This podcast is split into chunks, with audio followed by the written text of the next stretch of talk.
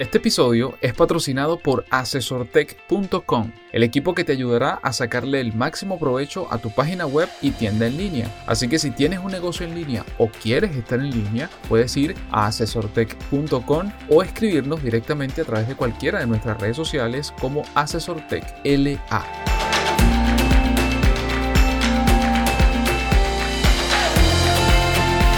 Bienvenido al podcast Noticias Asesor Tech. Mi nombre es Renier Chico y junto a Félix Bolívar te comentaremos la actualidad del emprendimiento, la innovación, las nuevas formas de trabajo y de lo que ocurre e impacta a los negocios en América Latina.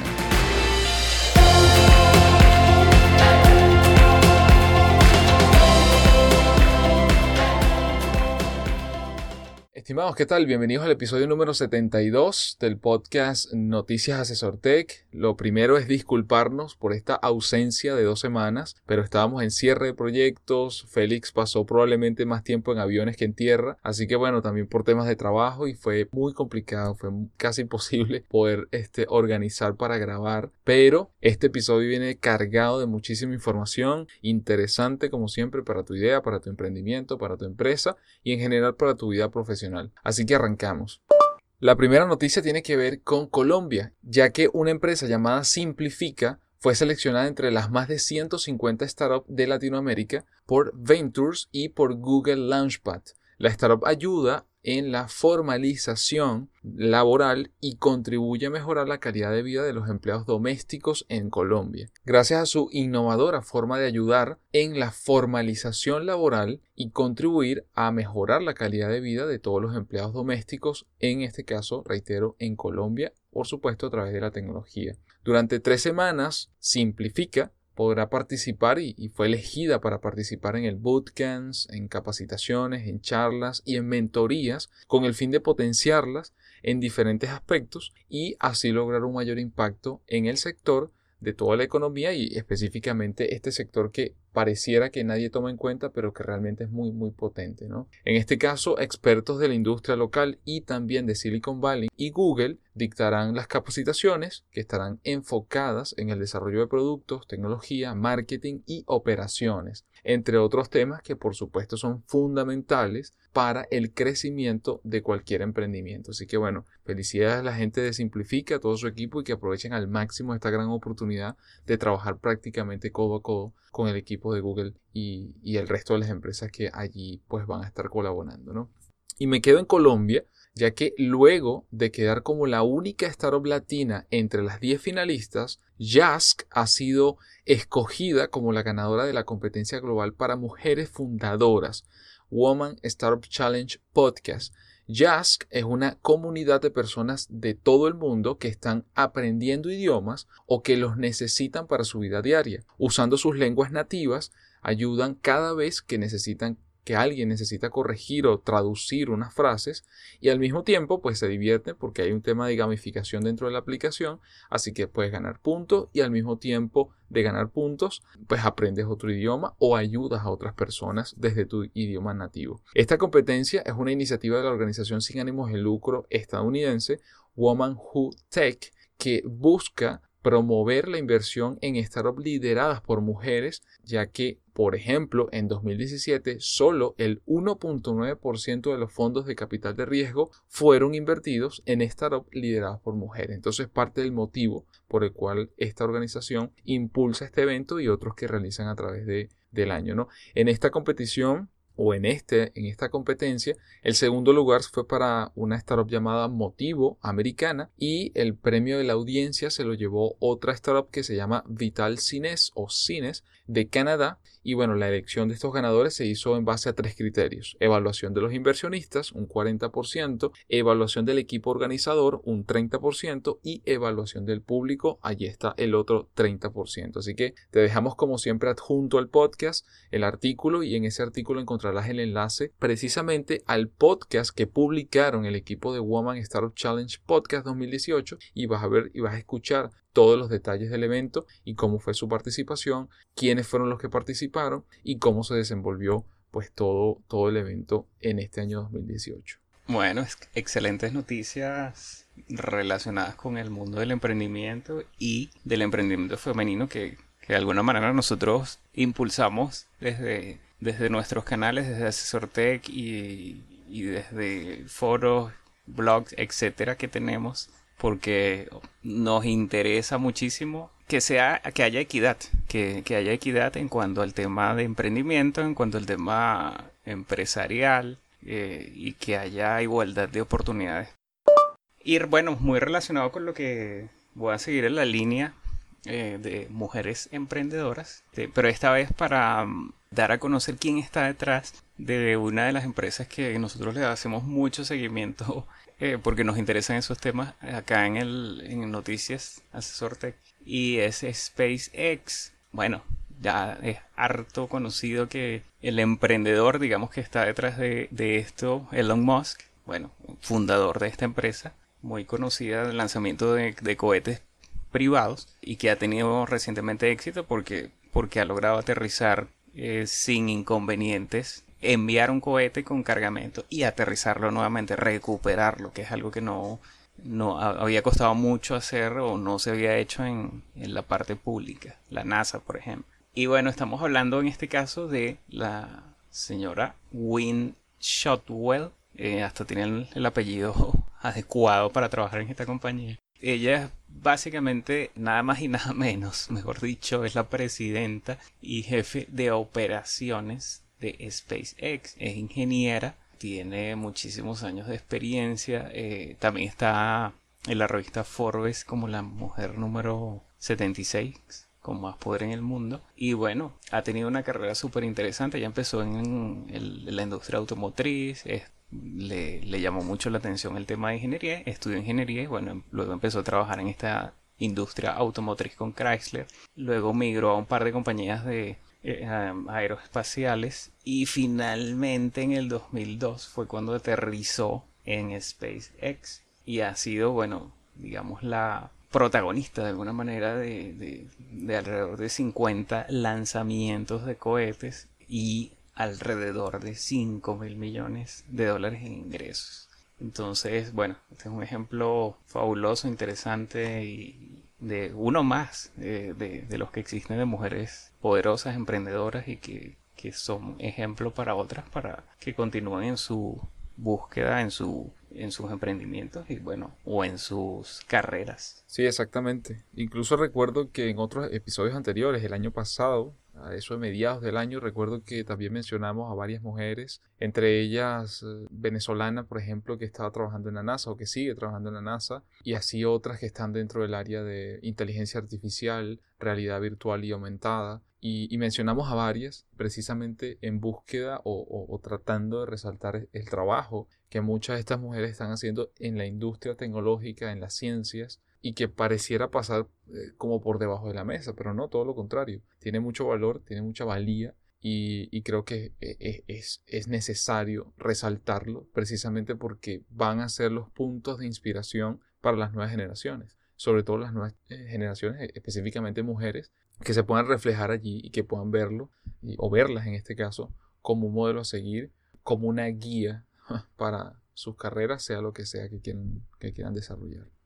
Y bien, la tercera noticia viene cargada y, viene embelezada en, en, todo lo que tiene que ver con ventas en línea o comercio electrónico.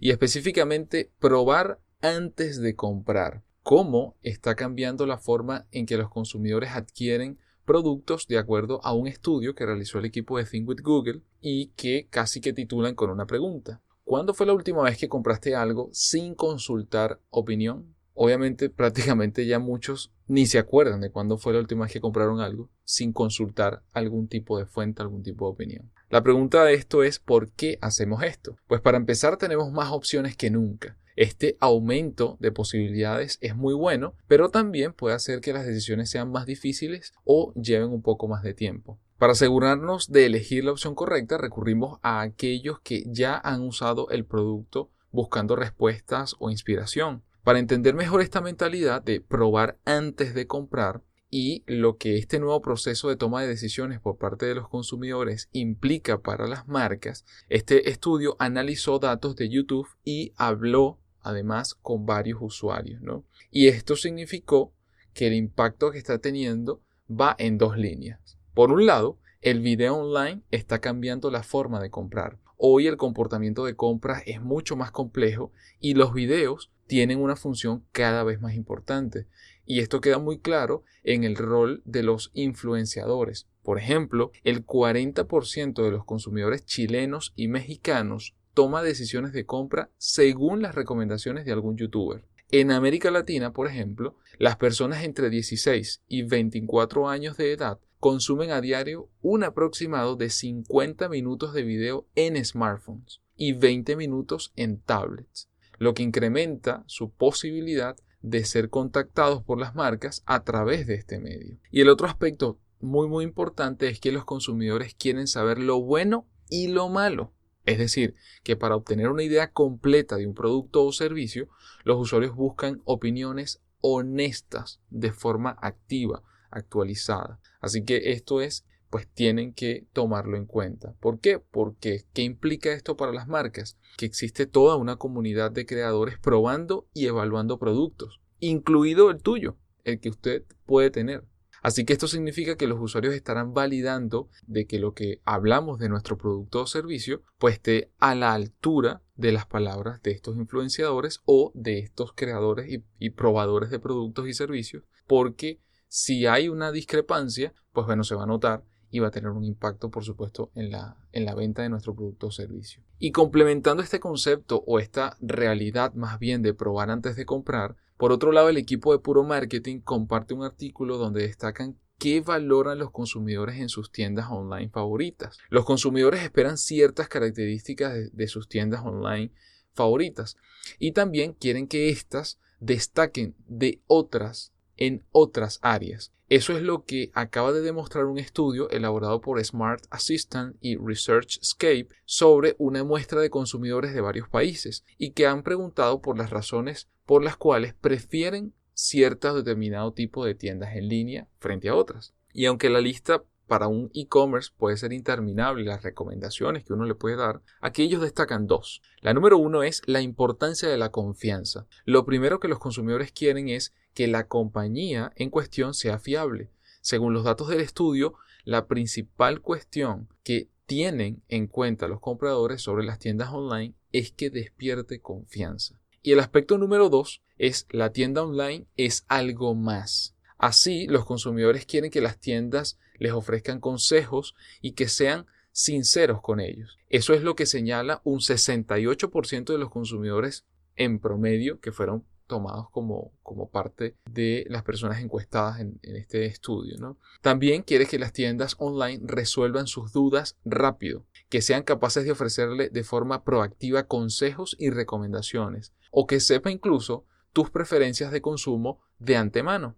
En definitiva, se podría decir que los consumidores quieren que las empresas les ofrezcan una experiencia de compra personalizada y de calidad. El e-commerce tiene que trabajar, por tanto, para ofrecer un servicio de atención al cliente de calidad y cada vez más y más completo. Necesita cubrir todas las demandas que los consumidores tienen y que los compradores esperan cubrir. Así que es un trabajo, como siempre, de análisis, de crear, medir y aprender.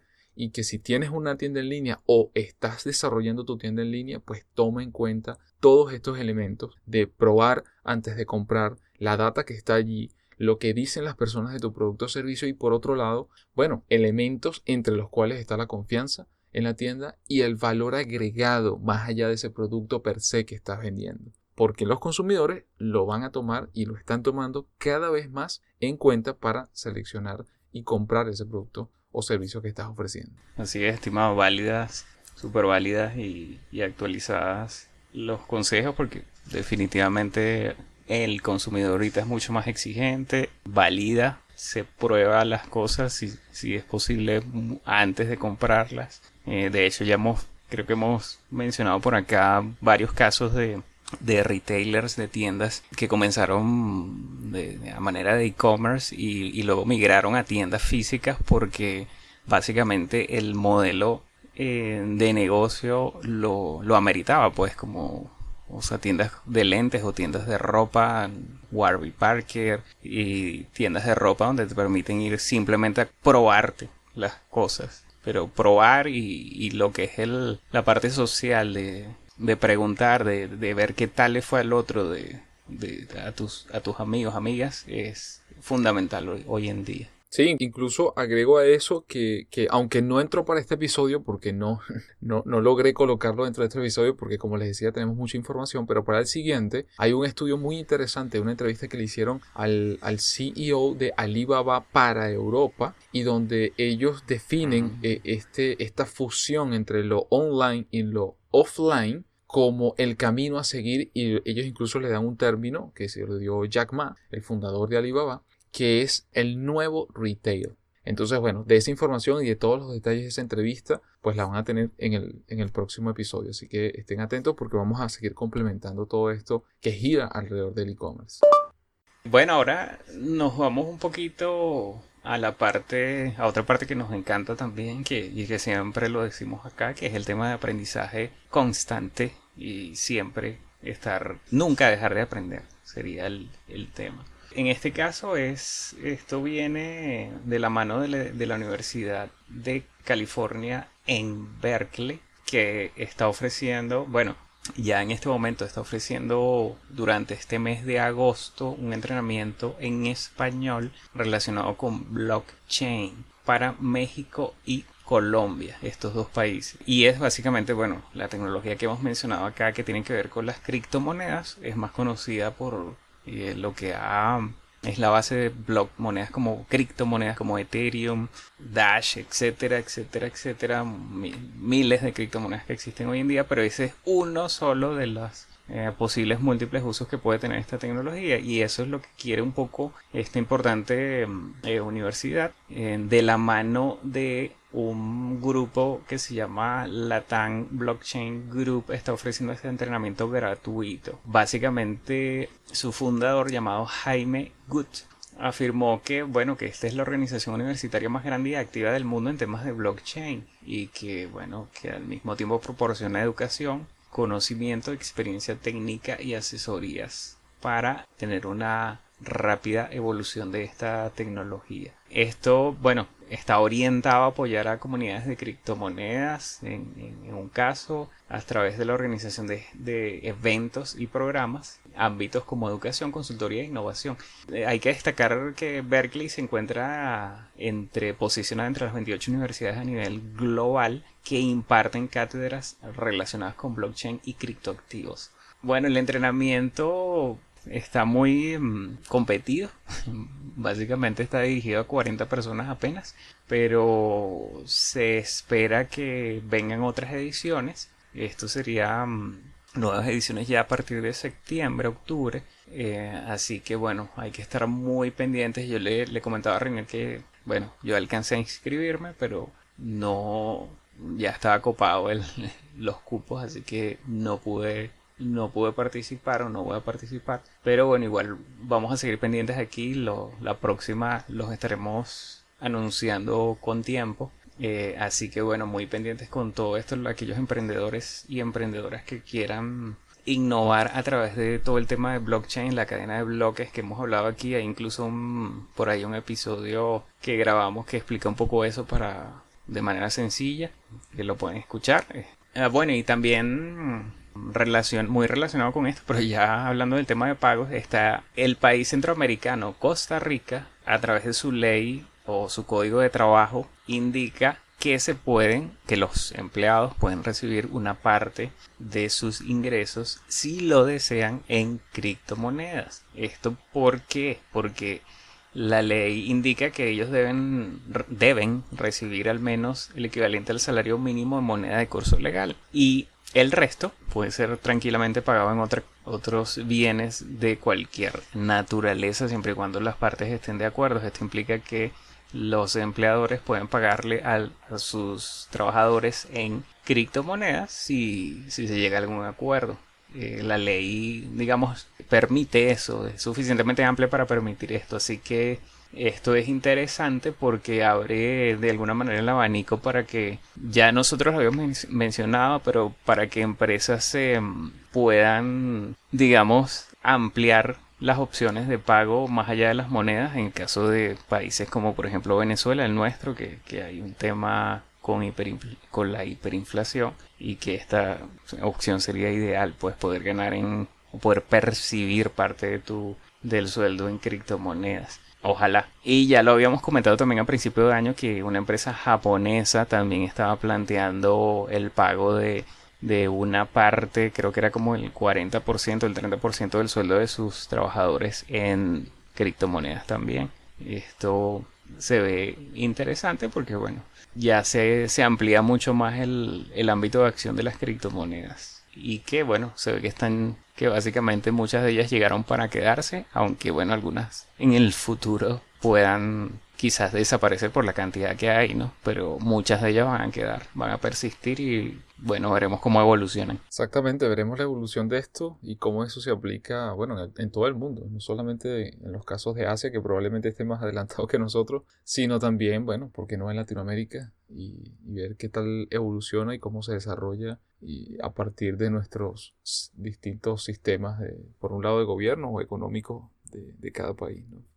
Y bien, con eso llegamos a la noticia número 5 y tiene que ver con un anuncio que hizo la semana pasada Google y específicamente las nuevas marcas de Google, productos y plataformas publicitarias más simples para cada negocio. A lo largo de los años, los anuncios de Google evolucionaron. Si antes ayudaban a conectar con los usuarios mediante el buscador, ahora también colaboran para poder establecer conexiones en cada etapa del camino del consumidor mediante texto, video, displays y más. Por eso, recientemente anunciaron nuevas marcas y soluciones más simples para los distintos productos publicitarios que podamos nosotros tener o gestionar. Google Ads, Google Marketing Platform y Google Ad Manager. Estas ayudarán a todos los anunciantes a elegir los productos que mejor se adapten a sus negocios, facilitando aún más la posibilidad de ofrecer anuncios valiosos y confiables a través de experiencias que cumplan las expectativas de los consumidores. En otras palabras, Google AdWords se convierte ahora en Google Ads.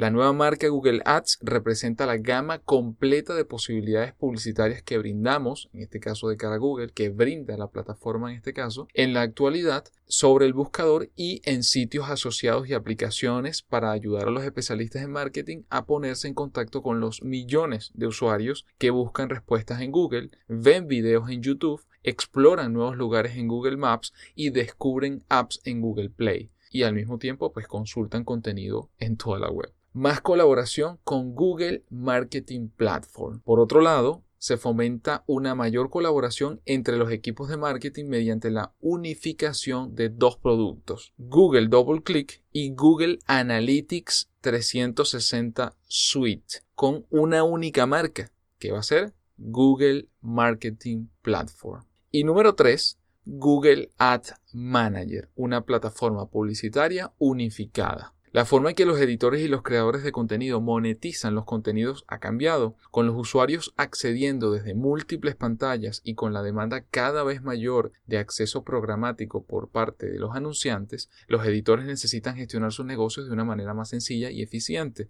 Y por esta razón, durante los últimos tres años, ellos vinieron trabajando para combinar Google Double Click for Publisher y Google Double Click Ad Exchange en una única plataforma una más completa, al mismo tiempo más simple hasta cierto punto, y que ahora pues lleva este nombre de Google Ad Manager. Así que a partir de ahora comenzarás a ver estas nuevas marcas, repito, Google Ads, Google Marketing Platform y Google Ad Manager en todos los entornos en que de una u otra manera Google está. De igual forma, y para que obtengan más información sobre todos estos cambios, le vamos a dejar adjunto como siempre, en el artículo que acompaña este podcast, no solo un análisis de las, distintos, de las distintas soluciones, sino también el enlace a un video de YouTube donde se anunció precisamente todo, todas estas nuevas marcas y que básicamente fue un evento de Google Marketing Live que, bueno, lo pueden ver con, con, más detenimiento allí en YouTube. Pero bueno, creo que es muy importante la fusión que está existiendo de estas plataformas. Yo, por ejemplo, en Venezuela tuve la oportunidad de dar varios talleres relacionados específicamente con Google Double Click for Publisher y tengo clientes, tenemos clientes que trabajan trabajan con estas, con estas herramientas. Y bueno, ahora con estas fusiones, lo que se busca es que a nivel visual sea más usable, que la experiencia sea mejor, pero que también los resultados sean más, más fáciles o, mejor dicho, con mayor cantidad de datos y toma de decisión oportuna para que sean más efectivas las campañas que se realicen. Así que bueno, este, este, a partir de estos anuncios yo traeré más contenido para, para aclarar ahora qué utilizar dependiendo del tipo de negocio, qué puede ser más efectivo, qué plataforma puede ser más efectiva y también al mismo tiempo que a nivel de usabilidad este, sea esté todo como más, concentrado y no tan disgregado como hasta ahora había sucedido, que por un lado estaba AdWords, que por otro lado está Analytics, que por otro lado está... Entonces buscar esta fusión, al final del día lo que se busca, tal como les dije al inicio de este podcast, crear, medir y aprender. Que alguien pueda crear algo, una campaña, un anuncio, una estrategia para su producto o servicio, que pueda medirla de la manera más óptima posible, que aprenda de eso y que precisamente la pueda, la pueda mejorar para la siguiente. Y bueno, obtener los resultados que se buscan. ¿no? Y bien, con eso llegamos al final del episodio número 72 del podcast Noticias Asesor Tech. Como siempre, gracias por escucharnos. Te invito a que te suscribas a la comunidad de Somos Impulso. Si deseas recibir el artículo que acompaña a este podcast, donde están todos los enlaces a las noticias que les mencionamos. Si tienes Android, te recomendamos la aplicación Castbox y Google Podcast para escucharnos. Si estás en iOS, también puedes utilizar Castbox y Google Podcast, pero además Apple Podcast, donde puedes suscribirte, dejarnos valiosos comentarios preguntas, así como likes o estrellas para que más personas puedan enterarse de estos episodios e impulsen la creación de nuevos episodios. Y por último, no olvides compartirlo con tus compañeros, amigos y familiares. Nos escuchamos el próximo día lunes.